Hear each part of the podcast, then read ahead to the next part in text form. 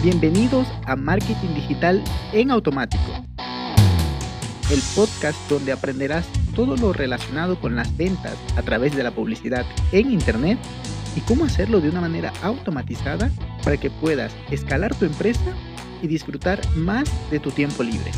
Así es que, manos a la obra. Empezamos.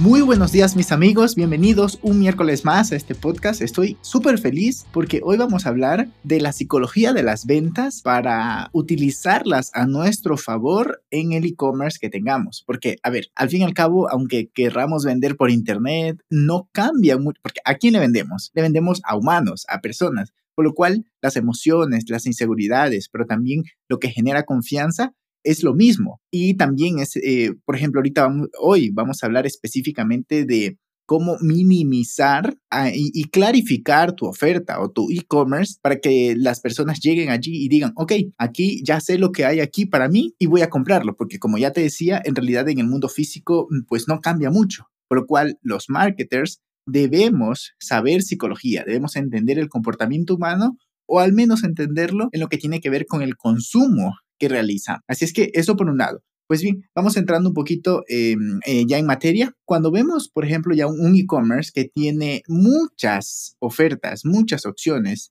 pero que no es algo así tan posicionado como, como Amazon, que tú sabes que encuentras allí de todo. Entonces, te puede llegar, o, incluso, ¿no? Cuando estás buscando algo en una tienda física, esto en realidad aplica a los dos, ¿no? Entonces, hay muchas ofertas y eso te genera una gran expectativa porque dices, ah, mira, qué genial, voy a poder encontrar algo que sea adecuado para mí. Eso está bien. Pero la parte no tan positiva es que también aumenta el porcentaje de insatisfacción. ¿Por qué? Porque siempre tendremos en la mente, uy, compré, por ejemplo, esta, esta computadora, pero ¿qué tal si la otra estaba mejor? ¿Y qué tal si la otra? Y de pronto no escogí la mejor. Es, ese tipo de, de, pensamientos y emociones de frustración se presentan cuando tenemos mucha oferta. Por lo cual, aquí es donde entran eh, a colación estos, estos consejos, ¿no? Bueno, antes de eso, ¿no? Lo que pasa es que cuando tenemos muchas ofertas, elegimos pobremente, porque, pues, en fin, hay muchas y ya te saturas de tanto seleccionar, de tanto tener que tomar una decisión. Así es que escoges pobremente, por lo cual te quedas poco satisfecho porque, ya,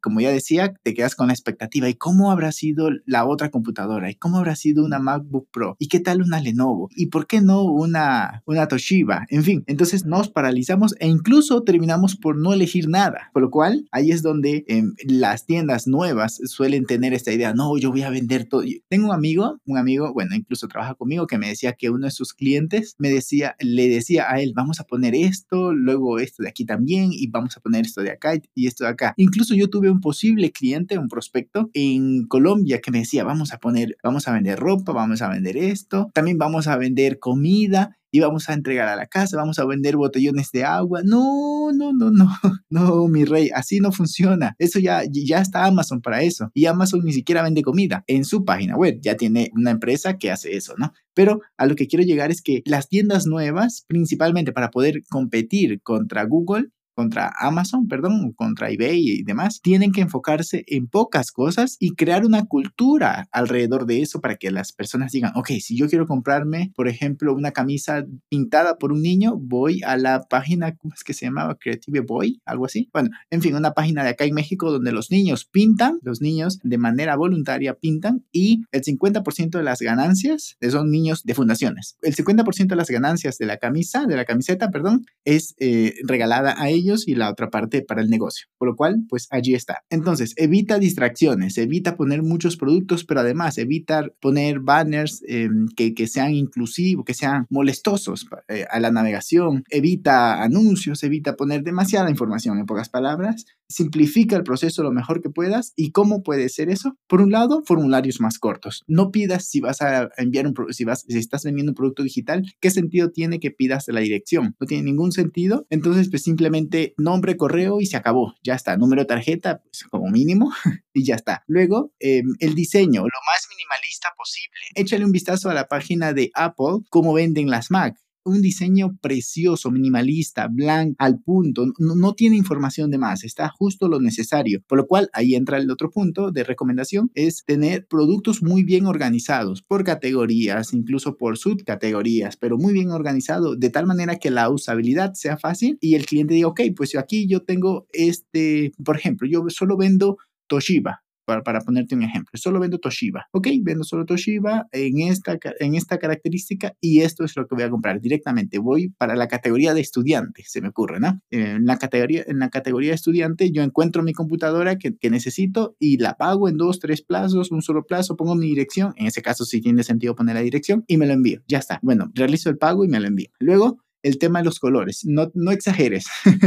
Eh, mientras más minimalista seas, mientras menos colores redundantes tengas, mucho, mucho mejor. Y por otro lado, pues paga lo que quieras. Es decir, no tengas esto de que, ah, mira, luego, a ver, está bien hacer ofertas y hacer bombs y luego upselling y cross-selling, pero no te pongas pesado con eso. No te pongas que, que, ah, y compra esto y luego y esto y esto más. No, hazlo simple, pero también le puedes poner, o sea, esto no está peleado con ponerle por allí cerca una sección de productos relacionados, incluso para que pueda hacer contraste y diga, ah, ok, mira, esta computadora me vale 500 dólares, pero esta me vale 700 y tiene esto de diferente. Ok, yo me voy contento con mi compra, aunque podría invertirle ese dinero adicional y tener esta mejor. No sé, pero que tenga ese contraste para que el cliente pueda decidir al fin y al cabo qué necesita y no se quede corto. Ojo que está como mm, muy, o sea, tienes que tener muy, muy bien pensado, por un lado, no mucho, ni tampoco, como dicen acá en México, no muy, muy, ni tan, tan. Creo que sí lo dicen, pero bueno. Y por último, el seguimiento. Tienes que acompañarlos, ya te compraron, ok,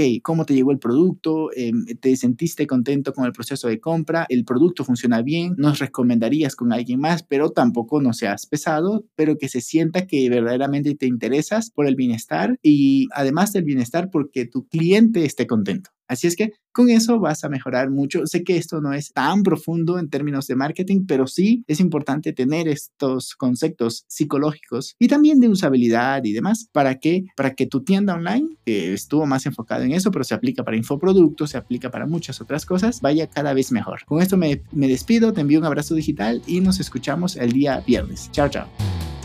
Y hasta aquí el episodio de hoy. Sé que esta información va a ser de gran utilidad para tu negocio por lo que te pido que lo implementes y lo compartas con alguien que sepas que también le va a ayudar.